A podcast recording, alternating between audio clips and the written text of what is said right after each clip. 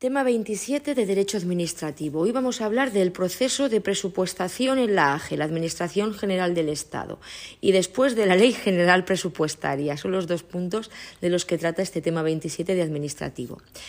Bien, en cuanto al proceso de presupuestación en la AGE, en nuestro país el proceso de presupuestación se desarrolla a lo largo de fases sucesivas que comienzan con la elaboración, le sigue la aprobación y se ejecuta a lo largo del periodo de vigencia. Ese es el ejercicio presupuestario. Finalmente, los presupuestos se controlan no solo a su liquidación, es decir, al final, sino también durante su vigencia y está regulado por la Ley General Presupuestaria, que es la Ley 47-2003. Vamos a ver cuáles son los principios y reglas de programación y de gestión presupuestaria. La programación presupuestaria se regirá por los principios de estabilidad presupuestaria, sostenibilidad financiera, plurianualidad, transparencia, eficiencia en la asignación y utilización de los recursos públicos, responsabilidad y lealtad institucional, conforme a lo dispuesto en la Ley Orgánica 2-2012 de 27 de abril de estabilidad presupuestaria y sostenibilidad financiera. Vamos a repetir estos principios. Estabilidad, los principios de estabilidad presupuestaria, sostenibilidad financiera, plurianualidad, transparencia, eficiencia en la asignación y utilización de los recursos públicos, responsabilidad y lealtad institucional, conforme a lo dispuesto en la LO 2-2012 de 27 de abril de estabilidad presupuestaria y sostenibilidad financiera. Las disposiciones legales y reglamentarias en fase de elaboración y aprobación, los actos administrativos, los contratos y los convenios de colaboración y cualquier otra actuación de los sujetos que componen el sector público estatal que afecte a los gastos públicos deben valorar sus repercusiones y efectos y supeditarse de forma estricta a las disponibilidades presupuestarias y a los límites de los escenarios presupuestarios plurianuales. La gestión del sector público estatal está sometida al régimen de presupuesto anual aprobado por las Cortes Generales y enmarcado en los límites de un escenario plurianual.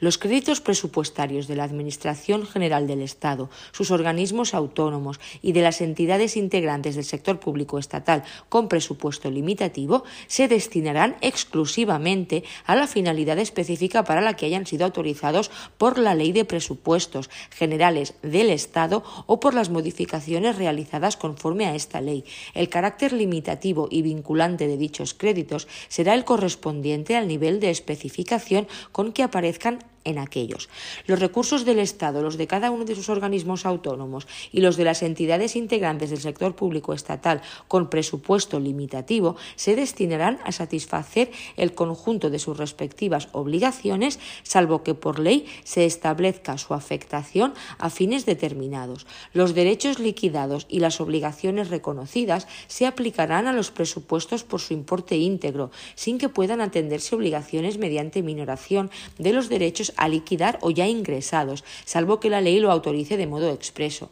Se exceptúan de la anterior disposición las devoluciones de ingresos que se declaren indebidos por el tribunal o autoridad competentes y las previstas en la normativa reguladora de dichos ingresos, el reembolso del coste de las garantías aportadas por los administrados para obtener la suspensión cautelar del pago de los ingresos presupuestarios en cuanto adquiera firmeza la declaración de su improcedencia y las participaciones en la recaudación de los tributos cuando así esté previsto legalmente. A los efectos de este apartado se entenderá por importe íntegro el resultante después de aplicar las exenciones y bonificaciones que sean procedentes. El presupuesto y sus modificaciones contendrán información suficiente y adecuada para permitir la verificación del cumplimiento de los principios y reglas que los rigen y de los objetivos que se proponga alcanzar. Vamos a hablar de los programas plurianuales ministeriales. Los escenarios presupuestarios plurianuales contendrán la distribución orgánica de los recursos disponibles y se desarrollarán en programas plurianuales referidos a los tres ejercicios siguientes y ajustados a sus previsiones y límites, en los que por centros gestores se establecerán los objetivos a conseguir y las acciones necesarias para alcanzarlos, así como las dotaciones de los programas presupuestarios. Los programas plurianuales se remitirán anualmente al Ministerio de Hacienda para la elaboración de los escenarios presupuestarios plurianuales. El programa plurianual de cada ministerio contendrá los programas de todos los centros gestores que de él dependan y se aprobará por el Ministerio. El programa plurianual de la Seguridad Social se elaborará separadamente por el Ministro de Trabajo y Asuntos Sociales. Programación presupuestaria y objetivo de estabilidad escenarios presupuestarios plurianuales y objetivo de estabilidad. Los escenarios presupuestarios plurianuales en los que se enmarcarán anualmente los presupuestos generales del Estado constituyen la programación de la actividad del sector público estatal con presupuesto limitativo en la que se definirán los equilibrios presupuestarios básicos, la previsible evolución de los ingresos y los recursos a asignar a las políticas de gasto en función de sus correspondientes objetivos estratégicos y los compromisos de gasto ya asumidos. Los escenarios presupuestarios plurianuales determinarán los límites referidos a los tres ejercicios siguientes que la acción de gobierno debe respetar en los casos en que sus decisiones tengan incidencia presupuestaria. Los escenarios presupuestarios plurianuales se ajustarán al objetivo de estabilidad presupuestaria correspondiente al Estado y a la seguridad social de conformidad con lo establecido en el artículo 15 de la Ley Orgánica 2-2000 de 27 de abril de estabilidad presupuestaria y sostenibilidad financiera. Los escenarios presupuestarios plurianuales serán confeccionados por el Ministerio de Hacienda, que dará cuenta de los mismos al Consejo de Ministros con anterioridad a la aprobación del proyecto de ley de presupuestos generales del Estado de cada año y, en su caso, contendrán la actualización de las previsiones contenidas en los escenarios presupuestarios aprobados en el ejercicio anterior, los escenarios presupuestarios plurianuales estarán integrados por un escenario de ingresos y un escenario de gastos. El escenario de ingresos tendrá en cuenta los efectos tendenciales de la economía, los coyunturales que puedan estimarse y los derivados de cambios previstos en la normativa que los regula. El escenario de gastos asignará los recursos disponibles de conformidad con las prioridades establecidas para la realización de las distintas políticas de gasto, teniendo en cuenta, en todo caso, las obligaciones derivadas de la actividad del sector público que tengan su vencimiento en el periodo a considerar y los compromisos de gasto existentes en el momento de su elaboración que puedan generar obligaciones con vencimiento en el periodo que comprenda. Los programas de actuación plurianual de las entidades públicas empresariales, sociedades mercantiles estatales y demás entidades integrantes del sector público estatal sin presupuesto limitativo establecidos en el artículo 65 de esta ley se integrarán a efectos informativos en los programas plurianuales de los ministerios de que dependan funcionalmente. El procedimiento de elaboración y la estructura de los programas plurianuales y de actuación plurianual se establece establecerá por orden del Ministerio de Hacienda, en la que se determinará el plazo y la forma de remisión al Ministerio de Hacienda. Los programas plurianuales establecerán su contenido referido a los extremos siguientes. Los objetivos plurianuales expresados de forma objetiva, clara y mesurable a alcanzar en el periodo, estructurados por programas o grupos de programas presupuestarios. La actividad a realizar para la consecución de los objetivos, los medios económicos, materiales y personales necesarios con especificación de los créditos que para el logro de los objetivos anuales que dichos programas establezcan, se propone poner a disposición de los centros gestores del gasto responsables de su ejecución, las inversiones reales y financieras a realizar, los indicadores de ejecución asociados a cada uno de los objetivos que permitan la medición, seguimiento y evaluación del resultado en términos de eficacia, eficiencia, economía y calidad. Los programas plurianuales deberán tener un contenido coherente con los planes sectoriales y otros programas de actuación existentes en el ámbito de cada departamento. Asignación presupuestaria y objetivos. Los presupuestos generales del Estado se adecuarán a los escenarios presupuestarios plurianuales y atenderán a la consecución de los objetivos que se hayan establecido en los programas plurianuales de los distintos departamentos ministeriales, con sujeción, en todo caso, a las restricciones que en orden al cumplimiento de los objetivos de política económica determine el Gobierno para el ejercicio a que se refieran. Las asignaciones presupuestarias a los centros gestores de gasto se efectuarán tomando en cuenta, entre otras circunstancias, el nivel de cumplimiento de los objetivos en ejercicios anteriores. Los objetivos de carácter instrumental habrán de ponerse en relación con los objetivos finales en cuya consecución participan. Contenido, elaboración y estructura. Definición. Los presupuestos generales del Estado constituyen la expresión cifrada, conjunta y sistemática de los derechos y obligaciones a liquidar durante el ejercicio por cada uno de los órganos y entidades que forman parte del sector público estatal. Alcance subjetivo y contenido. Los presupuestos generales del Estado estarán integrados por los presupuestos de los órganos con dotación diferenciada y de los sujetos que integran el sector público administrativo, los presupuestos de operaciones corrientes y los de operaciones de capital y financieras de las entidades del sector público empresarial y del sector público fundacional, los presupuestos de los fondos a que se refiere el artículo 2.2 de esta ley. Los presupuestos generales del Estado determinarán las obligaciones económicas que, como máximo, pueden reconocer los sujetos referidos en el párrafo A del apartado anterior, o sea, el primero los derechos a reconocer durante el correspondiente ejercicio por los entes mencionados en el párrafo anterior, los gastos e ingresos y las operaciones de inversión y financieras a realizar por las entidades contempladas en el párrafo B del apartado anterior los objetivos a alcanzar en el ejercicio por cada uno de los gestores responsables de los programas con los recursos que el respectivo presupuesto les asigna, la estimación de los beneficios fiscales que afecten a los tributos del Estado y las operaciones financieras de los fondos a que se refiere el párrafo C del apartado anterior. Ámbito temporal. El ejercicio presupuestario coincidirá con el año natural y a él se imputarán los derechos económicos liquidados durante el ejercicio cualquiera que sea el periodo del que deriven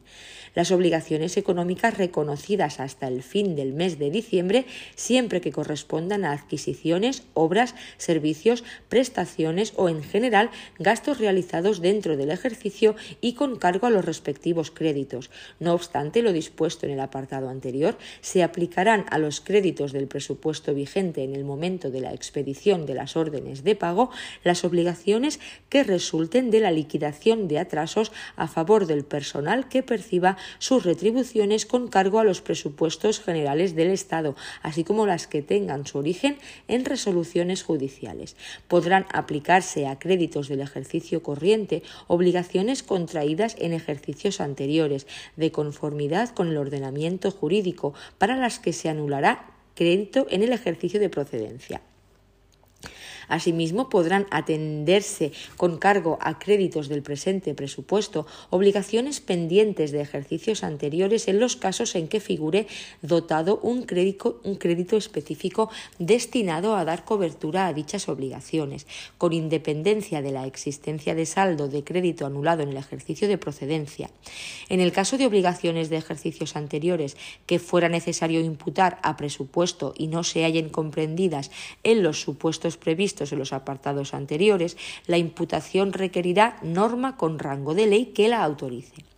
Los créditos iniciales dotados en los presupuestos generales del Estado para atender obligaciones de ejercicios anteriores solo podrán modificarse mediante el procedimiento previsto en los artículos 55 y 56 de esta ley los créditos y programas presupuestarios. Son créditos presupuestarios cada una de las asignaciones individualizadas de gasto que figuran en los presupuestos de los órganos y entidades a que se refiere el artículo 33.1a de esta ley, puestas a disposición de los centros gestores para la cobertura de las necesidades para las que hayan sido aprobados. Su especificación vendrá determinada de acuerdo con la agrupación orgánica por programas y economías económica que en cada caso proceda, conforme a lo establecido en los artículos 40, 43 y 44 de esta ley, sin perjuicio de los desgloses necesarios a efectos de la adecuada contabilización de su ejecución. Los programas presupuestarios de carácter plurianual y bajo la responsabilidad del titular del centro gestor del gasto consisten en el conjunto de gastos que se considera necesario realizar en el desarrollo de actividades orientadas a la consecución de determinados objetivos preestablecidos que pueden tener por finalidad la producción de bienes y servicios, el cumplimiento de obligaciones específicas o la realización de las demás actividades encomendadas a los centros gestores del gasto. Constituye un programa de gasto del presupuesto anual el conjunto de créditos que, para el logro de los objetivos anuales que el mismo establezca, se ponen a disposición del gestor responsable de su ejecución. Los mismos constituyen la concreción anual de los programas presupuestarios de carácter plurianual. La comprobación del grado de cumplimiento de un programa presupuestario se efectuará en función de los resultados cuando estos sean mensurables e identificables. Cuando los resultados no sean mensurables, la efectividad del programa se hará mediante indicadores que permitan su medición indirecta.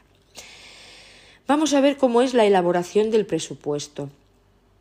Pues bien, la fijación anual del límite de gasto no financiero que debe respetar el presupuesto del Estado se efectuará con la extensión y de la forma prevista en el artículo 30 de la Ley Orgánica 2-2012 de 27 de abril de estabilidad presupuestaria y sostenibilidad financiera. El procedimiento por el cual se regirá la elaboración de los presupuestos generales del Estado se establecerá por orden del ministro de Hacienda y se sujetará a las normas siguientes. Primera, las directrices para la distribución del gasto, estableciendo los criterios de elaboración de las propuestas de presupuestos y sus límites cuantitativos con las prioridades y limitaciones que deban respetarse, se determinarán por el ministro de Hacienda. Con este fin se constituirá la Comisión de Políticas de Gasto, cuya composición se determinará por orden del ministro de Hacienda. La comisión respetará la adecuación de los criterios de establecimiento de prioridades y de elaboración de las propuestas a los límites y objetivos de política presupuestaria que los presupuestos deban cumplir. Segunda, los ministerios y los demás órganos del Estado con dotaciones diferenciadas en los presupuestos generales del Estado remitirán al Ministerio de Hacienda sus correspondientes propuestas de presupuesto, ajustadas a los límites que las directrices hayan establecido. Del mismo modo, los distintos ministerios remitirán al de Hacienda las propuestas de presupuestos de ingresos y gastos de cada uno de los organismos autónomos y otras entidades a ellos adscritos. Los ministros de Trabajo y Asuntos Sociales y de Hacienda elevarán el anteproyecto de presupuesto de la Seguridad Social al Gobierno para su aprobación.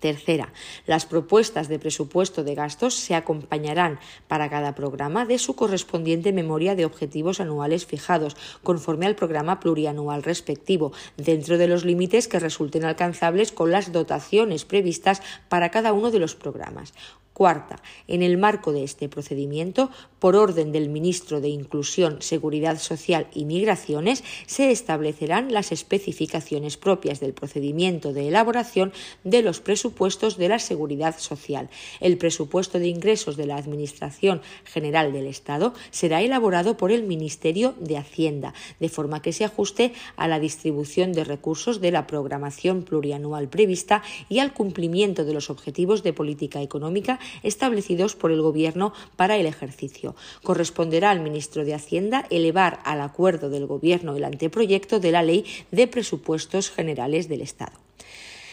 Remisión a las Cortes Generales. Pues bien, el proyecto de ley de presupuestos generales del Estado, integrado por el articulado con sus anexos y los estados de ingresos y de gastos, será remitido a las Cortes Generales antes del día 1 de octubre del año anterior al que se refiera. Al proyecto de ley de presupuestos generales del Estado se acompañará la siguiente documentación complementaria. Las memorias descriptivas de los programas de gasto y sus objetivos anuales, las memorias explicativas de los contenidos de cada presupuesto con especificación de las principales modificaciones que presenten en relación con los vigentes, un anexo con el desarrollo económico de los créditos por centros gestores de gasto, un anexo de carácter plurianual de los proyectos de inversión pública que incluirá su clasificación territorial, la liquidación de los presupuestos del año anterior y un avance de la liquidación del ejercicio corriente, las cuentas y balances de la seguridad social del año anterior, los estados consolidados de los presupuestos, un informe económico y financiero y una memoria de los beneficios fiscales. Prórroga de los presupuestos generales del Estado. El artículo 134.4 de la Constitución dispone que, si la ley de presupuestos no se aprobará antes del primer día del ejercicio económico correspondiente, se considerarán automáticamente prorrogados los presupuestos del ejercicio anterior hasta la aprobación de los nuevos. Y en la Ley General Presupuestaria se establece que si la Ley de Presupuestos Generales del Estado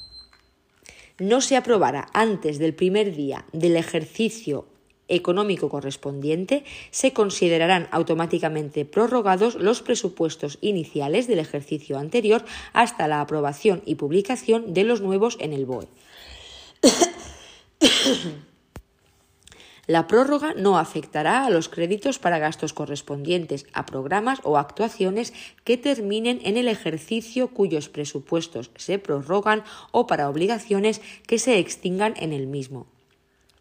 La estructura orgánica del presupuesto prorrogado se adaptará sin alteración de la cuantía total a la organización administrativa en vigor en el ejercicio en que el presupuesto debe ejecutarse. Punto de este bueno, apartado 2 de este punto 1. Estructuras presupuestarias. La estructura de los presupuestos generales del Estado y de sus anexos se determinará de acuerdo con lo establecido en esta ley por el Ministerio de Hacienda, teniendo en cuenta la organización del sector público estatal, la naturaleza económica de los ingresos y de los gastos y las finalidades y objetivos que se pretenda conseguir.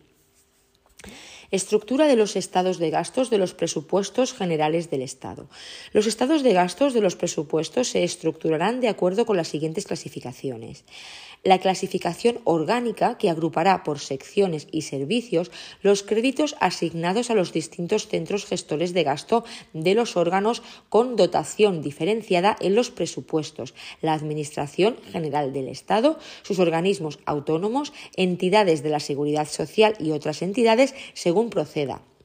la clasificación por programas que permitirá a los centros gestores agrupar sus créditos conforme a lo señalado en el artículo 35 de esta ley y establecer, de acuerdo con el Ministerio de Hacienda, los objetivos a conseguir como resultado de su gestión presupuestaria. La estructura de programas se adecuará a los contenidos de las políticas de gasto contenidas en la programación plurianual la clasificación económica que agrupará los créditos por capítulos, separando las operaciones corrientes, las de capital, las financieras y el fondo de contingencia de ejecución presupuestaria. En los créditos para operaciones corrientes se distinguirán los gastos de personal, los gastos corrientes en bienes y servicios, los gastos financieros y las transferencias corrientes. En los créditos para operaciones de capital se distinguirán las inversiones reales y las transferencias de capital. El fondo de contingencia recogerá la dotación para atender necesidades imprevistas. En los créditos para operaciones financieras se distinguirán las de activos financieros y las de pasivos financieros. Los capítulos se desglosarán en artículos y estos, a su vez, en conceptos que podrán dividirse en subconceptos. Con independencia de la estructura presupuestaria, los créditos se identificarán funcionalmente de acuerdo con su finalidad, deducida del programa en que aparezcan o excepcionalmente de su propia naturaleza, al objeto de disponer de una clasificación funcional del gasto. ¿Cuál es la estructura de los estados de ingresos? Pues bien, los estados de ingresos de los presupuestos se estructurarán siguiendo las clasificaciones orgánica y económica.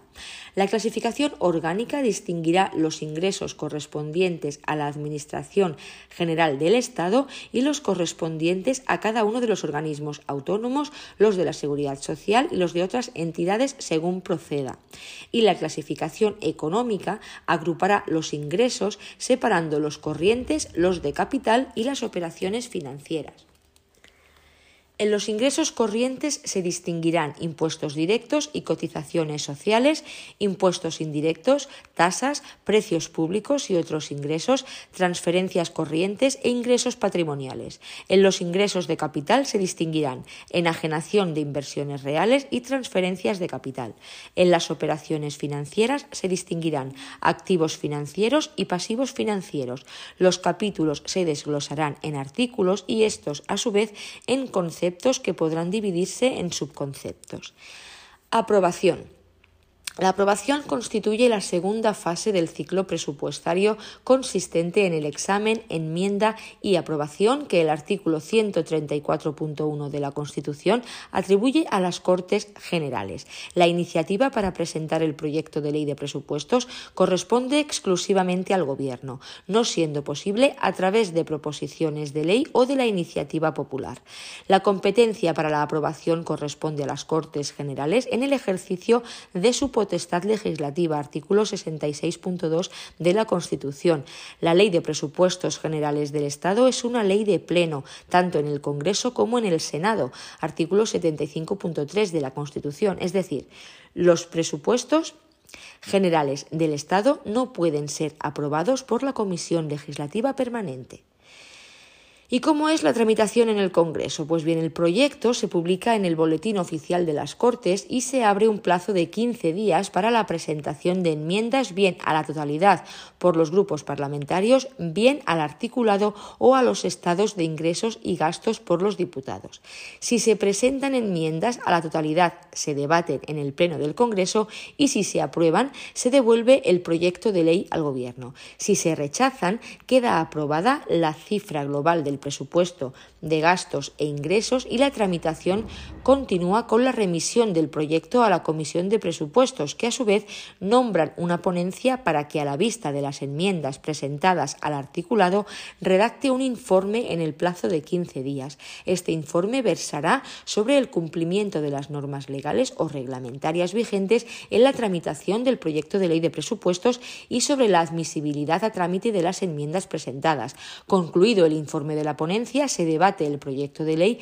en comisión de, presupuestos en cuyo seno se debaten las enmiendas presentadas por los diputados o los grupos parlamentarios, quienes pueden reservarse el derecho a defender las mismas en el Pleno del Congreso. Una vez debatido el proyecto en la comisión, el presidente de esta remitirá al presidente del Congreso un dictamen en el que se recogerán las enmiendas que se han incorporado al texto del proyecto de ley. El debate en el Pleno se inicia con la presentación del dictamen por un diputado de la comisión y continúa con la discusión artículo por artículo y en la misma forma las enmiendas que no hayan sido incorporadas en el dictamen de la comisión. Aprobada por el Pleno del Congreso, el proyecto de ley de presupuestos se publica en el BOE, no en el boletín oficial de las Cortes y el presidente lo remite al Senado. ¿Y cómo es la tramitación en el Senado? Pues bien, recibido el proyecto de ley de presupuestos en el Senado, se distribuye entre los senadores para que en un plazo de 10 días naturales los grupos parlamentarios presenten las propuestas de veto o las enmiendas. En el Senado no existe debate previo de totalidad, como ocurre en el Congreso, sino que pasa directamente a la Comisión de Presupuestos del Senado, que a su vez nombrará una comisión que emitirá un informe sobre el proyecto y las enmiendas presentadas, con el mismo alcance que el informe de ponencia de la Comisión de Presupuestos del Congreso de los Diputados. Las propuestas de veto se tramitan como enmiendas. Cerrado el debate en la Comisión de Presupuesto, esta emitirá un dictamen al que se incorporarán las enmiendas que han, que han sido admitidas, pudiendo los senadores que no estén de acuerdo con el dictamen de la Comisión por haber sido rechazadas sus enmiendas formular votos particulares para el debate en el Pleno se inicia con las enmiendas a la totalidad, propuesta de veto, y se aprueban las que alcancen la mayoría absoluta de voto favorable. A continuación se delibera sobre las restantes enmiendas. Si resultase aprobada una propuesta de veto, el presidente del Senado dará por concluido el debate y lo comunicará al presidente del Gobierno y al del Congreso de los Diputados, trasladándoles el texto de la propuesta. Si no se aprobase ninguna propuesta de veto, proseguirá el debate con la defensa de las enmiendas por aquellos aquellos senadores que hubiesen hecho reserva de este derecho en la forma anteriormente indicada. El proyecto, con las modificaciones incorporadas por el Senado, será publicado en el Boletín Oficial de las Cortes y remitido al Congreso de los Diputados para continuar su tramitación. Y después llega la tramitación definitiva en el Congreso de Diputados. El artículo 121 del reglamento del Congreso prevé una nueva consideración por el Pleno de la Cámara de aquellos proyectos de ley que hayan sido vetados o enmendados en el Senado en el caso de que el Senado hubiera opuesto su veto.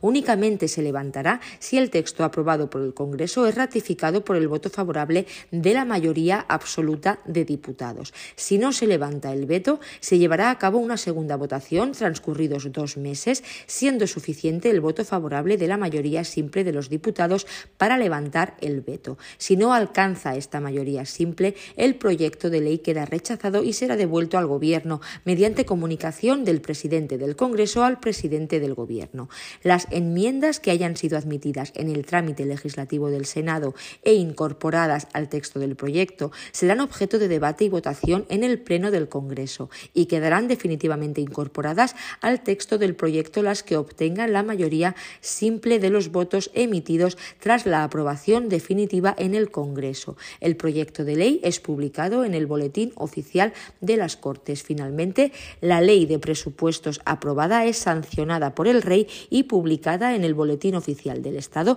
comenzando su vigencia a partir del primer día del ejercicio siguiente.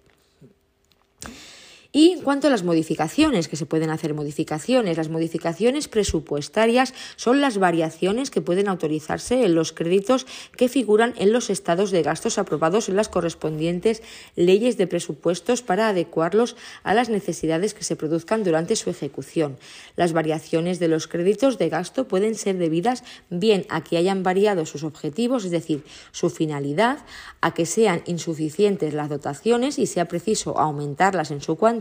o su duración, es decir, la anualidad.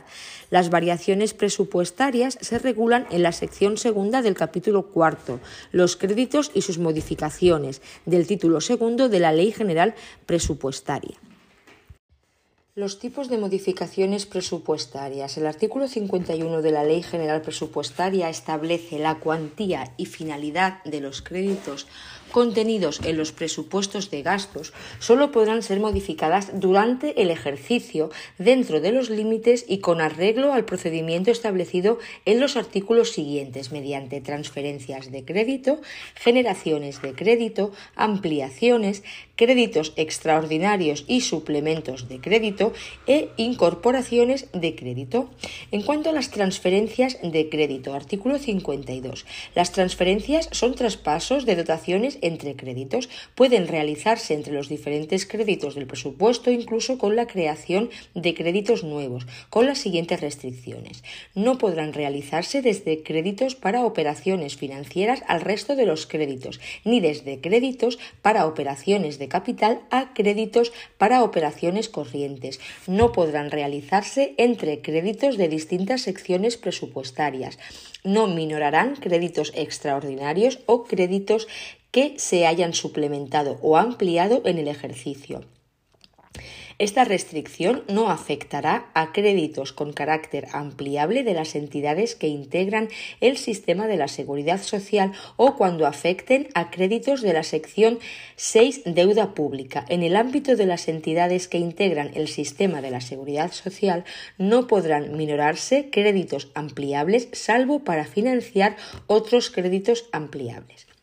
Las anteriores restricciones no afectarán a las transferencias de crédito que hayan de realizarse como consecuencia de reorganizaciones administrativas o traspaso de competencias a comunidades autónomas, las que se deriven de convenios o acuerdos de colaboración entre distintos departamentos ministeriales, órganos del Estado con secciones diferenciadas en el presupuesto del Estado u organismos autónomos, las que se efectúen para dar cumplimiento a lo dispuesto en la Ley 16 1980 de 25 de junio del Patrimonio Histórico Español y las que se realicen desde el programa de imprevistos. En ningún caso las transferencias podrán crear créditos destinados a subvenciones nominativas, salvo que sean conformes con lo dispuesto en la Ley General de Subvenciones o se trate de subvenciones o aportaciones a otros entes del sector público. En cuanto a las generaciones de crédito, artículo 53. Las generaciones son modificaciones que incrementan los créditos como consecuencia de la realización de determinados ingresos no previstos o superiores a los contemplados en el presupuesto inicial podrán dar lugar a generaciones los ingresos realizados en el propio ejercicio como consecuencia de aportación del Estado a los organismos autónomos o a las entidades con presupuesto limitativo, así como de los organismos autónomos y las entidades con presupuesto limitativo y otras personas naturales o jurídicas al Estado u otros organismos autónomos o entidades con presupuesto limitativo, para financiar conjuntamente gastos que por su naturaleza estén comprendidos en los fines u objetivos asignados a los mismos, ventas de bienes y prestación de servicios, enajenaciones de inmobiliarios reembolsos de préstamos, ingresos legalmente afectados a la realización de actuaciones determinadas e ingresos por reintegros de pagos indebidos realizados con cargo a créditos del presupuesto corriente. La generación solo podrá realizarse cuando se hayan efectuado los correspondientes ingresos que la justifican. No obstante, en el caso de los organismos autónomos y de la seguridad social, la generación como consecuencia del supuesto previsto en el párrafo a del apartado anterior podrá realizarse una vez efectuado el reconocimiento del derecho por el organismo o entidad correspondiente o cuando exista un compromiso firme de aportación, siempre que el ingreso se prevea realizar en el propio ejercicio. Cuando los ingresos provengan de la venta de bienes o prestaciones de servicios, las generaciones se efectuarán únicamente en aquellos créditos destinados a cubrir gastos de la misma naturaleza que los que se originaron por la adquisición o producción de los bienes enajenados o por la prestación del servicio. Cuando la enajenación se refiera a inmovilizado, la generación únicamente podrá realizarse en los créditos correspondientes a operaciones de la misma naturaleza económica. Los ingresos procedentes de reembolso de préstamos únicamente podrán dar lugar a generaciones en aquellos créditos destinados a la concesión de nuevos préstamos. Con carácter excepcional podrán generar crédito en el presupuesto del ejercicio los ingresos realizados en el último trimestre del ejercicio anterior. En cuanto a los créditos ampliables, artículo 54, dice la ley que excepcionalmente tendrán la condición de ampliables los créditos destinados al pago de pensiones de clases pasivas del Estado y los destinados a atender obligaciones específicas del respectivo ejercicio, derivadas de normas con rango de ley, que de modo taxativo y debidamente explicitados se relacionen en el estado de gastos de los presupuestos generales del Estado y en su virtud podrá ser incrementada su cuantía hasta el importe que alcancen las respectivas obligaciones. Asimismo, tendrán la condición de ampliables los créditos destinados a satisfacer obligaciones derivadas de la deuda del Estado y de sus organismos autónomos, tanto por intereses y amortizaciones de principal como por gastos derivados de las operaciones de emisión, conversión, canje o amortización de la misma. En todo caso, se consideran ampliables en la cuantía resultante de las obligaciones que se reconozcan y liquiden según las disposiciones en cada caso aplicables los créditos incluidos en los presupuestos de la Seguridad Social que se detallan a continuación los destinados al pago de pensiones de todo tipo, prestaciones por incapacidad temporal, protección a la familia, maternidad, paternidad y riesgos durante el embarazo y la lactancia natural, cuidado de menores afectados por cáncer u otra enfermedad grave, así como las entregas únicas, siempre que se encuentren legal o reglamentariamente establecidas y sea obligatorio y no graciable su pago por parte de la Seguridad Social y su cuantía esté objetivamente determinada. Los destinados al pago de los subsidios de garantía de ingresos mínimos, de movilidad y para ayuda de tercera persona, previstos en la Ley de Integración Social de Minusválidos, en la medida en que se hayan ampliado en el presupuesto del Estado. Los que amparan la constitución de capitales renta para el pago de pensiones, los destinados a dotar el Fondo de Reserva de la Seguridad Social y el Fondo de Prevención y Rehabilitación de la Seguridad Social, los consignados para atender las aportaciones a realizar por las mutuas de accidentes de trabajo y enfermedades profesionales de la Seguridad Social para el sostenimiento de los servicios comunes del sistema y para el ingreso en la Tesorería General de la Seguridad Social de sus excedentes en la cuantía y forma legalmente previstas, así como por reaseguro de las mismas entidades los destinados al pago de recargos de las prestaciones económicas en los supuestos contemplados en la Ley General de la Seguridad Social que hayan sido previamente ingresados por los sujetos responsables,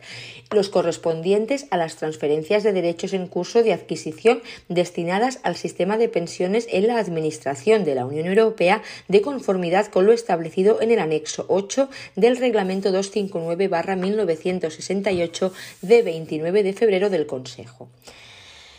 Las ampliaciones de crédito que afecten a operaciones del presupuesto del Estado se financiarán con cargo al fondo de contingencia, conforme a lo previsto en el artículo 50 de esta ley, o con baja en otros créditos del presupuesto no financiero. La financiación de las ampliaciones de crédito en el presupuesto de los organismos autónomos únicamente podrá realizarse con cargo a la parte del remanente de tesorería al fin del ejercicio anterior que no haya sido aplicada en el presupuesto del organismo o con mayores ingresos sobre los previstos inicialmente.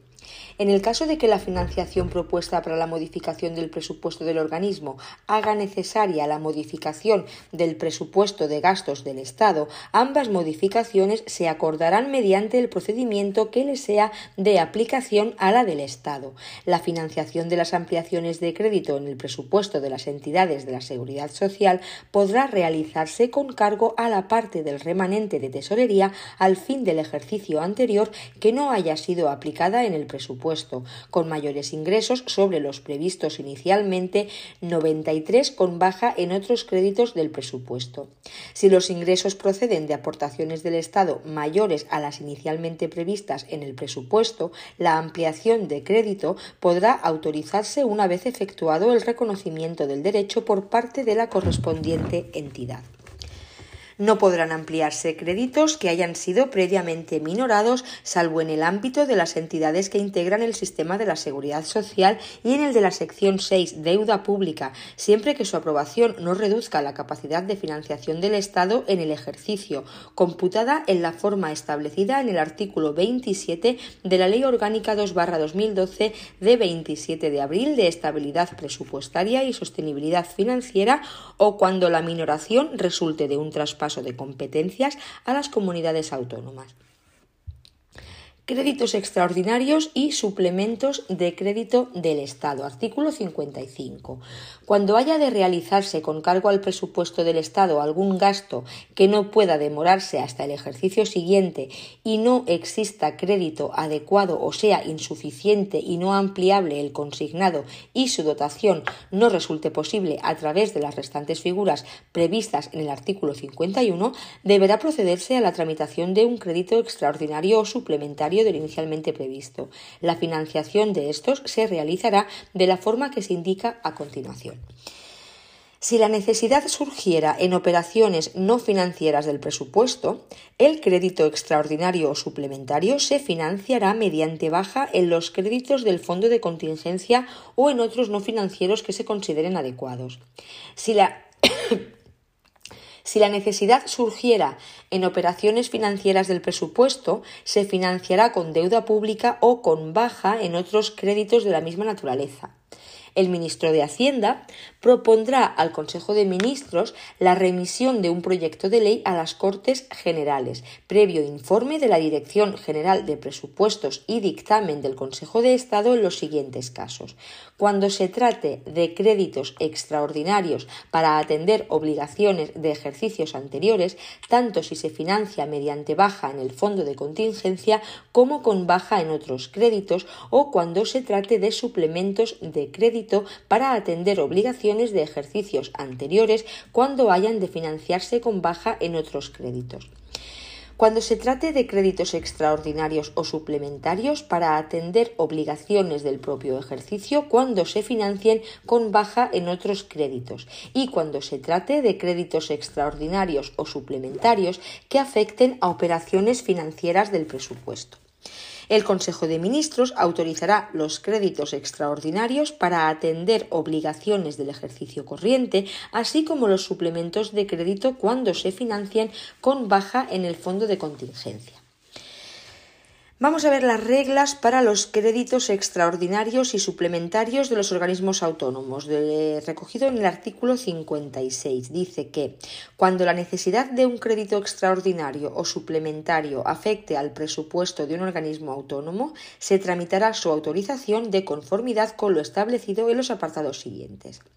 La financiación de los créditos extraordinarios o suplementarios únicamente podrá realizarse con cargo a la parte del remanente de tesorería al fin del ejercicio anterior que no haya sido aplicada en el presupuesto del organismo o con mayores ingresos sobre los previstos inicialmente.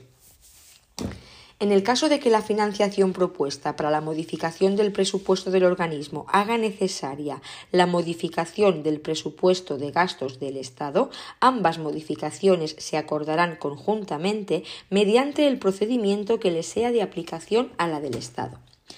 La competencia para autorizar créditos extraordinarios o suplementarios corresponderá a los presidentes o directores de los organismos hasta un importe del 10% del correspondiente capítulo de su presupuesto inicial de gastos cuando no supere la cuantía de 500.000 euros, excluidos los que afecten a gastos de personal o a los contemplados en el apartado 2 del artículo 44 de esta ley, dando cuenta de los acuerdos al ministro de que dependan y al ministro de Hacienda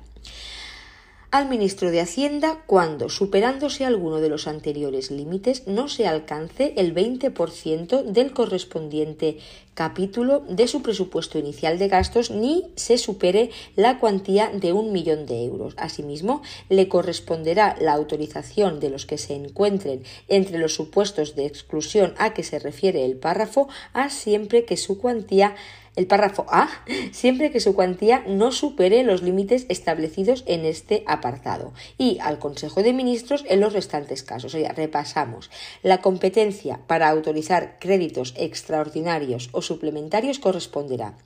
a los presidentes o directores de los organismos hasta un importe del 10% del correspondiente capítulo de su presupuesto inicial de gastos cuando no supere la cuantía de 500.000 euros, excluidos los que afecten a gastos de personal o a los contemplados en el apartado 2 del artículo 44 de esta ley, dando cuenta de los acuerdos al ministro de que dependan y al ministro de Hacienda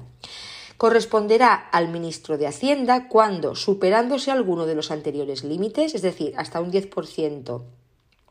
de, de, su presupuesto inicial de gastos y que no supere la cuantía de 500.000 euros, cuando se supere esto y no se alcance el 20% del correspondiente capítulo de su presupuesto inicial de gastos ni se supere la cuantía de un millón de euros, será ministro de Hacienda. Presidentes o directores, 10%, 500.000 euros. Ministro de Hacienda, 20%, un millón de euros. Y al Consejo de Ministros en los restantes casos. Los límites establecidos en el apartado anterior a los efectos de determinar la competencia para realizar estas modificaciones se referirán al conjunto de las efectuadas en el ejercicio presupuestario, computándose de forma independiente según afecte a gastos de personal o a los incluidos en el apartado 2 del artículo 44 o se trate del resto de los gastos. No se computarán para la determinación de dichos límites las modificaciones que se financien con incremento en la aportación del Estado. Cuando un crédito extraordinario deba autorizarse en un capítulo que no exista en el presupuesto de gastos inicial del organismo autónomo, la autorización le corresponderá al presidente o director del organismo autónomo cuando no supere la cuantía de 500.000 euros, al ministro de Economía y Hacienda si excediendo del anterior importe no supera la cuantía del millón de euros y al Consejo de Ministros en los restantes casos. El ministro de Hacienda dará cuenta trimestralmente a las Cortes Generales de los créditos extraordinarios y suplementos de crédito tramitados al amparo de este artículo. Y vamos a ver lo que dice el artículo 57 sobre créditos extraordinarios y suplementos de crédito de la seguridad social. Dice que cuando la necesidad de un crédito extraordinario o suplementario afecte al presupuesto de las entidades de la seguridad social, se tramitará su autorización de conformidad con lo establecido en los apartados siguientes. La financiación de los créditos extraordinarios o suplementarios únicamente podrá realizarse con cargo a la parte del remanente de tesorería al fin del ejercicio anterior que no haya sido aplicada en el presupuesto de la entidad o con mayores ingresos sobre los previstos inicialmente. Si los ingresos proceden de aportaciones del Estado mayores a las inicialmente previstas en el presupuesto, el suplemento de crédito o crédito extraordinario podrá autorizarse una vez efectuado el reconocimiento del derecho por parte de la correspondiente entidad la competencia para autorizar créditos extraordinarios o suplementarios corresponderá previo informe del Ministerio de Economía y Hacienda al Gobierno cuando su importe sea superior al 2% del presupuesto inicial de gastos de la respectiva entidad y al Ministro de Trabajo y Asuntos Sociales o al de Sanidad y Consumo cuando la modificación afecte al presupuesto del Instituto Nacional de Gestión Sanitaria, cuando su importe no exceda de dicho porcentaje. Por excepción, no será preceptivo el informe del Ministerio de Economía y Hacienda previo a la autorización de suplementos y créditos extraordinarios en los presupuestos de las mutuas de accidentes de trabajo y enfermedades profesionales. En estos casos, una vez autorizada la modificación presupuestaria, se dará cuenta al Ministerio de Economía y Hacienda. Los límites porcentuales establecidos en el apartado 2 anterior a los efectos de determinar la competencia para acordar estas modificaciones se referirán al conjunto de las efectuadas en el ejercicio presupuestario para el respectivo presupuesto, sin que sean computables en su determinación las financiadas con incremento de la aportación del Estado. El ministro de Trabajo y Asuntos Sociales dará cuenta trimestralmente a las Cortes Generales de los créditos extraordinarios y suplementos de crédito concedidos al amparo de este artículo. Incorporaciones de crédito, artículo 58. No obstante lo dispuesto en el artículo 49, se podrán incorporar a los correspondientes créditos de un ejercicio los remanentes de crédito del ejercicio anterior en los siguientes casos, cuando así lo disponga una norma de rango legal los procedentes de las generaciones a que se refiere el apartado 2 del artículo 53 en sus párrafos A y E los derivados de retenciones efectuadas para la financiación de créditos extraordinarios o suplementos de crédito, cuando haya sido anticipado su pago de acuerdo con el procedimiento previsto en esta ley y las leyes de concesión hayan quedado pendientes de aprobación por el Parlamento al final del ejercicio presupuestario, los que resulten de créditos extraordinarios y suplementos de crédito que hayan sido concedidos mediante norma con rango de ley en el último mes del ejercicio presupuestario anterior. Las incorporaciones de crédito que afecten al presupuesto del Estado se financiarán mediante baja en el fondo de contingencia conforme a lo previsto en el artículo 50 de esta ley o con baja en otros créditos de operaciones no financieras. Las incorporaciones de crédito en el presupuesto de organismos autónomos y entidades de la seguridad social únicamente podrán realizarse con cargo a la parte del remanente de tesorería que al fin del ejercicio anterior no haya sido aplicada al presupuesto del organismo. En el presupuesto de la seguridad social podrán incorporarse a los correspondientes créditos los remanentes que resulten de los créditos extraordinarios y suplementos de crédito autorizados en el último mes de el ejercicio anterior. Competencias en materia de modificaciones de crédito. La competencia para autorizar transferencias de crédito viene regulada en la Ley General Presupuestaria. Al Gobierno corresponde, según artículo 61, Ley 47-2003 General Presupuestaria, autorizar las transferencias entre distintas secciones presupuestarias como consecuencia de reorganizaciones administrativas, autorizar respecto del presupuesto de los organismos autónomos las modificaciones previstas en el párrafo C del apartado 3 del artículo 56 de esta ley, Autorizar, respecto del presupuesto de la Seguridad Social, las modificaciones reservadas al Gobierno en el apartado 2 del artículo 57 de esta ley. Autorizar los créditos extraordinarios y suplementarios a los que se refiere el apartado 3 del artículo 55. Y autorizar las siguientes modificaciones presupuestarias. Las transferencias no reservadas a la competencia del Consejo de Ministros que, conforme al artículo 63, no puedan acordarse directamente por los titulares de los departamentos afectados. Las generaciones previstas en el párrafo C del apartado 2 del artículo 53, enajenaciones de inmovilizado y las que corresponda realizar en el presupuesto del Estado en los supuestos definidos en los párrafos B y E del mismo apartado, ventas de bienes y prestación de servicios e ingresos legalmente afectados a la realización de actuaciones determinadas, aun cuando los ingresos se hubieran realizado en el último trimestre del ejercicio anterior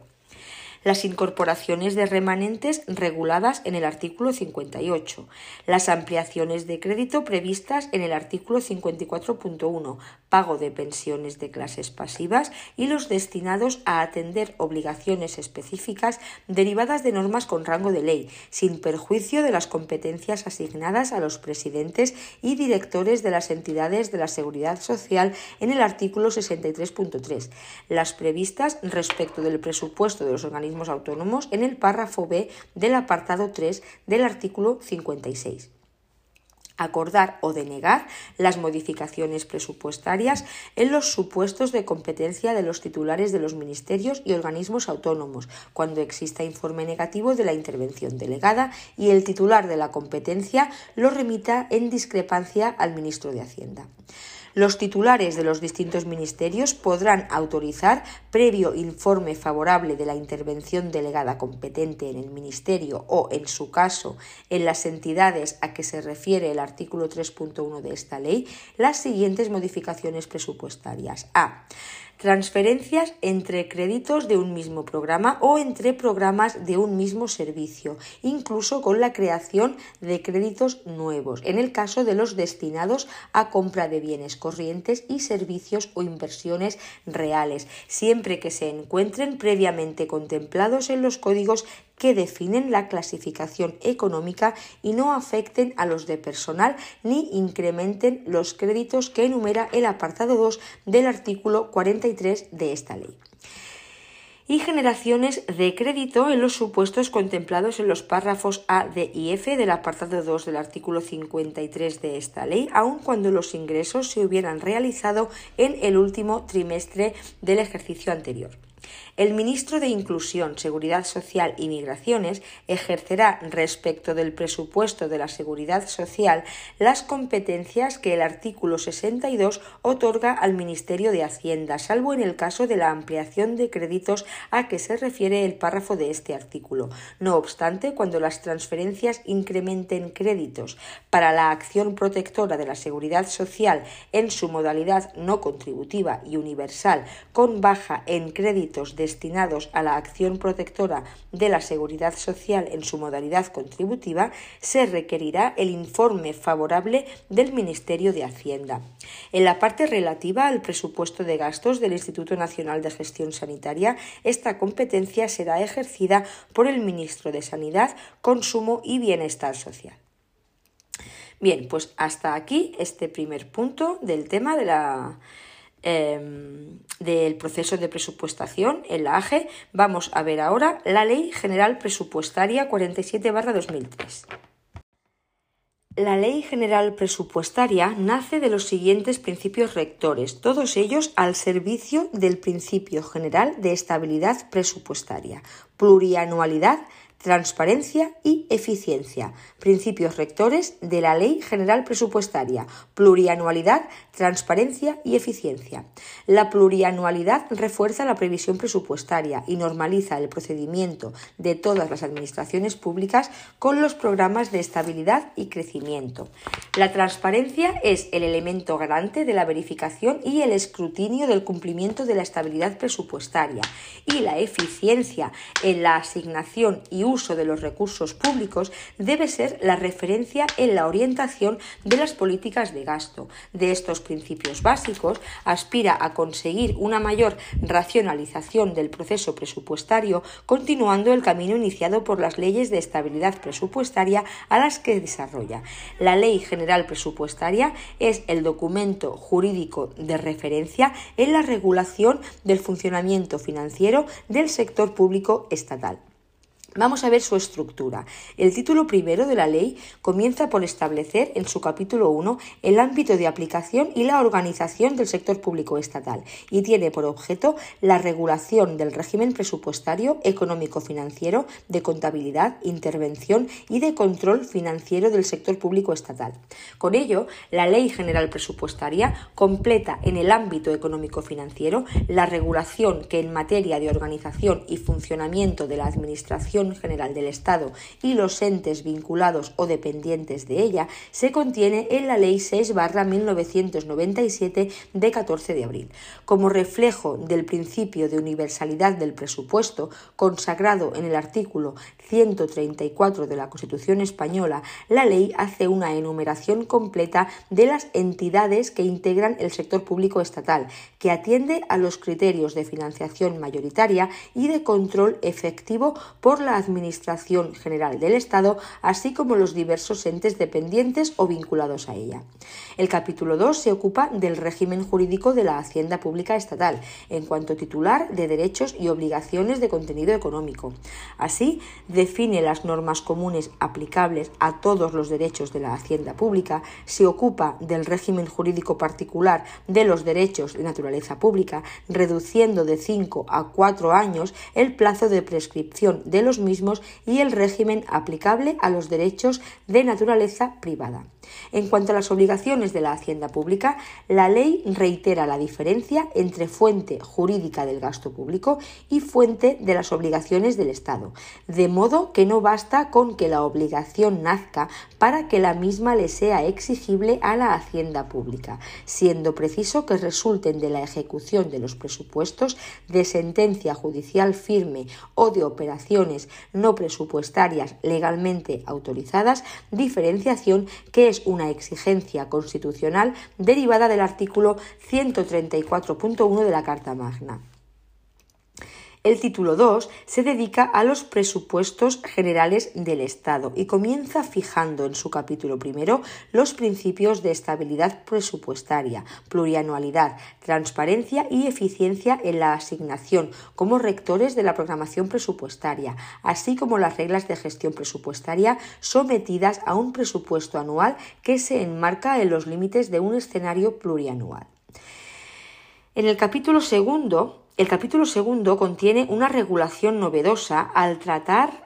eh, la programación presupuestaria y el objetivo de estabilidad. En concreto, la programación de la actividad del sector público estatal se materializa en los escenarios presupuestarios plurianuales, tanto de ingresos como de gastos, que se deben ajustar al objetivo de estabilidad para los tres ejercicios siguientes y a los que se adecuarán los presupuestos generales del Estado. Establece además su procedimiento de elaboración, aprobación y su contenido. Dentro de este apartado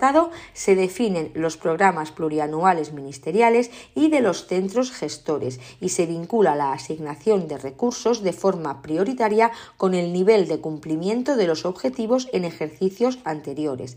La definición de los presupuestos generales del Estado se recoge en el capítulo tercero, refiriéndose a ellos como conjunto de derechos y obligaciones de contenido económico que corresponde liquidar en el ejercicio presupuestario que será coincidente con el año natural. Regula asimismo este capítulo el procedimiento de elaboración del presupuesto, el trámite de su remisión a las Cortes Generales y contempla el supuesto de prórroga de los presupuestos generales del Estado si no se formalizase su aprobación dentro de los plazos previstos, regulando también la estructura que adoptan los presupuestos, tanto lo relativo a los estados de gastos como a los de ingresos. El capítulo cuarto reorganiza y sistematiza la normativa relativa a las modificaciones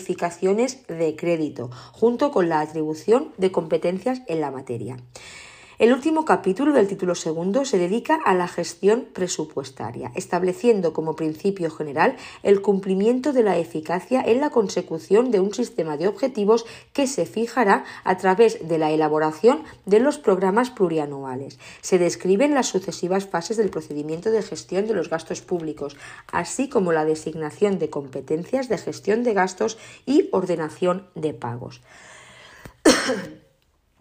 El título tercero de las relaciones financieras con otras administraciones contempla las operaciones financieras con la Unión Europea, con las comunidades autónomas y con las entidades locales.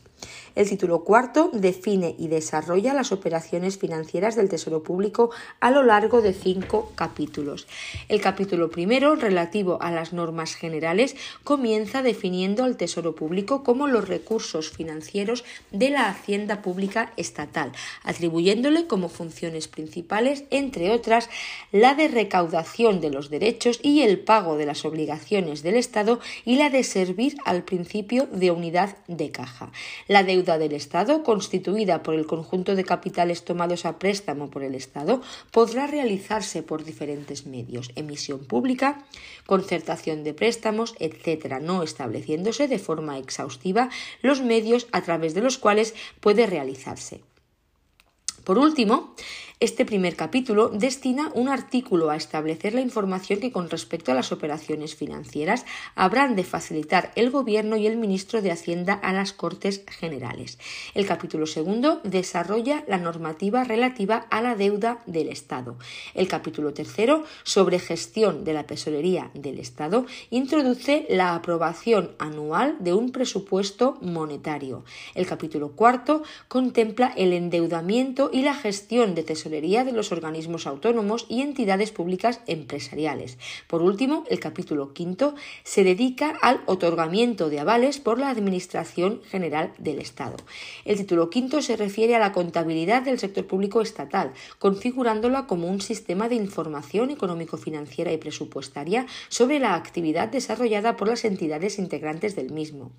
El título 6 regula el control de la actividad económico-financiera del sector público estatal ejercido por la intervención general de la Administración del Estado. Se establecen las modalidades de control, que son la función interventora, el control financiero permanente y la auditoría pública, los principios de actuación y los deberes y facultades del personal controlador, regulándose por último los informes generales de control a remitir al Consejo de Ministros y las especialidades normativas del control de las entidades que integran el sistema de la seguridad El título 7 se dedica a las responsabilidades derivadas de las infracciones de, esta ley que supongan un daño o perjuicio a la hacienda pública estatal o a las entidades integrantes del sector público estatal. El título regula los supuestos de infracción, los tipos de responsabilidad, distinguiéndose entre el dolo y la culpa, y los supuestos de solidaridad y mancomunidad en la responsabilidad. Se regula, asimismo, la responsabilidad específica de los interventores y los ordenadores de pagos y el régimen procedimental de la exigencia de responsabilidad, distinguiéndose la competencia atribuida al Tribunal de Cuentas y la correspondiente al Gobierno y al ministro de Hacienda. Por último, se contempla el régimen jurídico de los reintegros derivados de la responsabilidad y las diligencias previas tendentes a asegurar su exigencia. Y hasta aquí este tema de derecho administrativo tema 27 sobre el proceso de presupuestación en la, en la Administración General del Estado.